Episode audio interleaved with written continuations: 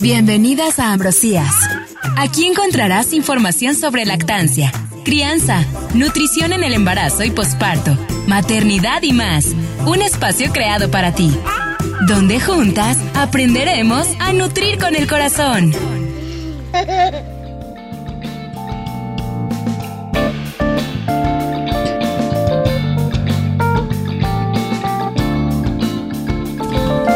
Hola, ¿qué tal? ¿Cómo están? Les saluda su amiga Ana Luisa Ambrosio, soy nutrióloga y soy asesora de lactancia. Y pues hoy les voy a hablar de un tema que escuchamos comúnmente en nuestros alrededores, los mitos de la lactancia materna. Antes de adentrarnos en el tema, quiero compartirle unos puntos que enmarca la Organización Mundial de la Salud sobre la lactancia materna. El primero de ellos es que la lactancia materna siempre es la forma ideal en que los niños pueden recibir los nutrientes adecuados que necesitan para su crecimiento y desarrollo óptimo. Además, prácticamente todas las mujeres pueden amamantar, siempre y cuando dispongan de buena información y tengan una red de apoyo familiar, pero sobre todo es muy importante que el sistema de atención de salud esté capacitado para brindar la información adecuada en el momento oportuno. Y entonces, ¿hasta cuándo debo darle pecho a mi bebé? La OMS recomienda la lactancia materna exclusiva durante los primeros seis meses de vida. ¿Qué se refiere exclusiva? Sin agregar ningún otro alimento o suplemento, ni agua, ni té, ni nada que se le parezca. Esto porque la leche materna tiene todos los nutrientes necesarios para el crecimiento y desarrollo óptimo de cada bebé. A partir de los seis meses se recomienda el mantenimiento de la lactancia materna como mínimo hasta los dos años o hasta que la mamá y el bebé deseen. Una vez aclarado estos puntos, ahora sí damos comienzo a los 10 mitos más populares de la lactancia materna. El primero es no tengo suficiente leche. Lo normal es que los pechos funcionen como cualquier otro órgano de nuestro cuerpo. La hipogalactia no es un padecimiento común, la mayoría de las mujeres somos madres jóvenes, estamos sana y lo normal es que nuestro cuerpo produzca la cantidad de leche que nuestro bebé está necesitando. La leche se produce desde el embarazo. De hecho, hay algunas mujeres que durante el embarazo ya empiezan a notar que le salen las primeras gotas de leche. Además, desde el momento en que se expulsa la placenta, se da lugar a algo que se llama lactogénesis 2, que se refiere a la producción de leche materna. Además, el estómago de un recién nacido es muy, muy pequeñito. En el día 1 tiene el tamaño de una cereza. Es capaz de almacenar de 5 a 7 mililitros. Por eso, las primeras gotas que estés produciendo de calostro son más que suficientes para satisfacer la necesidad de nuestro bebé. Normalmente nos dicen es que no estás produciendo suficiente leche, vamos a agregar una onza para que tu bebé se llene. Ojo con esto, cuando se agrega una onza de leche, una onza tiene 30 mililitros y la capacidad gástrica mencionábamos que es de 3 a 7 mililitros en el primer día. Cuando nosotros agregamos más de esta capacidad es cuando se empiezan a presentar entonces, el reflujo, los vómitos, ¿por qué? Porque estamos sobrepasando lo que el bebé puede almacenar. Al tercer día, el estómago del bebé es del tamaño de una nuez, capaz de almacenar entre 22 y 27 mililitros. A la semana, del tamaño de un durazno o de un melocotón pequeño, que es capaz de almacenar de 45 a 60 mililitros hasta llegar al mes, que es del tamaño de un huevo, donde puede almacenar de 80 a 150 mililitros. Con esto nos damos cuenta que los primeros días realmente un bebé necesita muy poca leche, así que lo importante es confiar en tu cuerpo y saber que esas gotas de calostro va a ser lo primordial, lo que tu bebé va a estar necesitando. Y pues lo importante en esto es confiar en nuestro cuerpo. Nuestro cuerpo es sano y posee la capacidad de producir la leche que el bebé necesita. No necesitamos más. Si queremos producir más leche, lo único que necesitamos es permitir que nuestro bebé esté succionando el tiempo que él quiera. Un bebé recién nacido quiere estar pegado en el pecho prácticamente todo el día. Mito número 2. Dar fórmula es lo mismo que dar leche materna. Esto no va a ser así nunca.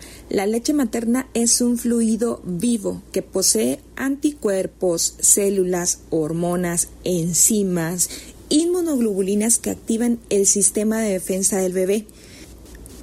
Además, la composición de la leche materna va a variar porque ésta se va a adaptar a las necesidades que el bebé esté presentando en cada momento. Mito número 3. La lactancia materna es dolorosa.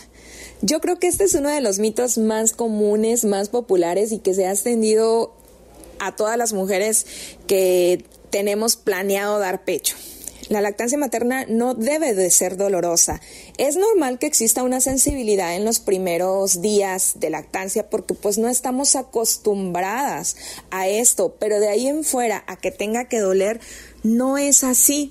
Yo siempre les comento a mis pacientes que es increíble que el único método de supervivencia de los bebés tenga que ser a través del dolor de la madre. Esto no es así. La naturaleza no puede ser tan cruel.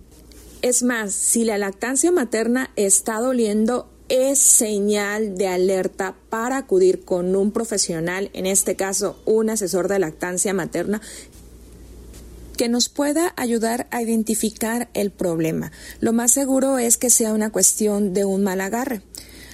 Y un mal agarre podría desencadenar muchísimos problemas. Por eso es importante verificar que el agarre sea el correcto.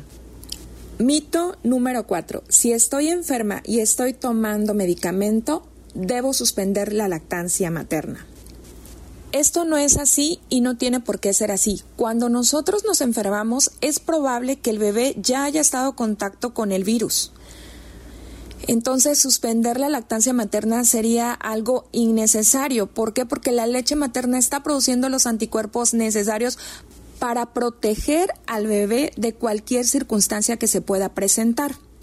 Además, existe una página que se llama www.elactancia.org, que ahí nosotros podemos consultar todos los medicamentos que estemos tomando y nos, van a nos va a decir si es de riesgo alto, si es de riesgo bajo o incluso nos va a dar una alternativa para que nosotros estemos seguras del medicamento que estamos consumiendo.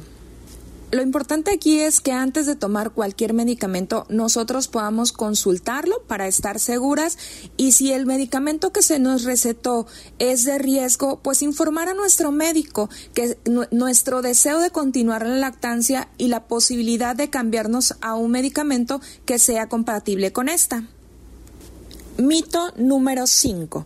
Mi leche no es de buena calidad o es muy aguada. Lamentablemente, este es un mito que se ha extendido tanto y ha acabado con muchas lactancias. ¿Por qué? Porque la madre se, se entristece creyendo que no posee el poder para producir una leche de buena calidad y esto no es así. Ninguna leche es de mala calidad, incluso en aquellas mujeres malnutridas, por poner un ejemplo, las mujeres del África, se han hecho estudios donde se dan cuenta que la leche posee cualidades únicas y repetibles y siempre van a ser superiores a, la leche, a las cualidades de la leche artificial. Entonces no hay, no hay necesidad de suspender la lactancia materna solo por creer que nuestra leche es de mala calidad, porque esto no es así. Mito número 6. Tengo los pezones planos o invertidos, no podré amamantar. Los pezones planos o invertidos no son impedimentos para dar pecho. ¿Por qué? Porque el bebé no solo va a agarrar el pezón, sino parte de la, de la aureola. Al, agarrar parte de la, de la aureola y conseguir un agarre correcto, va a ser el vacío y va a extraer el pezón.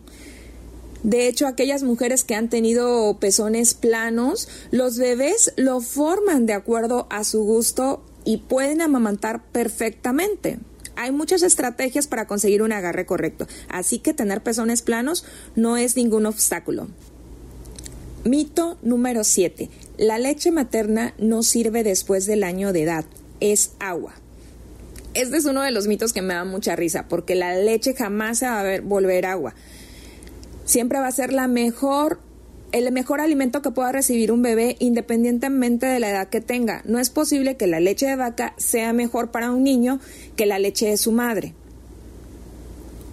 Les, recuerdo que la leche materna se adapta a la edad del bebé, a las necesidades. Entonces la leche nunca pierde cualidad, no importa la edad que tenga el bebé.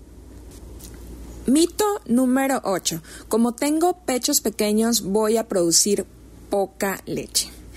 La cantidad de leche que una madre produzca no tiene nada que ver con el tamaño de su pecho. El tamaño de pecho depende más de la grasa que pueda tener una mujer, pero hay mujeres con pechos pequeños que han logrado amamantar a varios hijos y hay mujeres con pechos grandes que se les ha dificultado la lactancia y esto es por otros factores, pero nada que tiene que nada tiene que ver el tamaño del pecho. Así que no hay problema y ese es un mito que también necesitamos descartar. No importa el tamaño de tu pecho, si tienes la información y tienes la determinación de lograrlo, lo vas a hacer. Mito número 9. La lactancia artificial es más fácil y es más cómoda. Sinceramente, esto depende de cómo nos organicemos en el día a día. Dar pecho es súper sencillo, es más cómodo para la madre y además es gratis. La leche materna siempre está preparada en cualquier momento, en cualquier lugar, está destinada para que el bebé la pueda consumir sin ninguna preparación previa a la temperatura correcta, no tenemos que andar cargando con nada, no tenemos que este que calentarla, ¿por qué? Porque todo está ahí a la mano. Incluso cuando nosotros nos vamos a y tenemos que le, no tenemos que levantarnos a preparar nada, solamente nos volteamos y ya el bebé podrá ser alimentado. Digo, al inicio los primeros días pueden ser complicados porque nos estamos adaptando a algo nuevo, pero de ahí en fuera la lactancia materna es muy fácil, es muy cómoda, es algo que ya las mamás no tenemos que hacer nada porque nuestro cuerpo está ahí, está a la mano, disponible para el bebé en el momento que él lo quiera. Y llegamos al mito número 10. La lactancia materna deja fuera al padre. Muchas mujeres optan por, por, introducir un biberón porque quieren que los padres sean partícipes del proceso de alimentación. Sin embargo, la realidad es que el papá puede estar implicado en muchos otros procesos de la crianza, puede ayudar a la madre a bañar al bebé, a darle un masaje, a jugar con él, a darle un paseo, leerle cuentos, cantarle canciones, puede hacer muchísimas otras cosas excepto darle pecho. Entonces no hay necesidad de agregar agregar un biberón solamente porque queremos que el papá sea partícipe. Si tú eres padre y estás escuchando esta información, quiero felicitarte y quiero hacerte saber que eres parte del éxito de una lactancia. No te des por vencido, involúcrate en todo lo que puedas y permite a la madre poder eh, ejercer ese papel en su totalidad permite a la madre que pueda tener esa comunicación única con su bebé. Y bueno, pues hemos llegado al final de este podcast. Espero que les haya gustado, que sea de mucha utilidad esta información. Compártanla para que pueda llegar cada vez a más personas. Me despido de ustedes deseándoles que tengan un excelente día y que nos sigan escuchando en este espacio. Hasta pronto.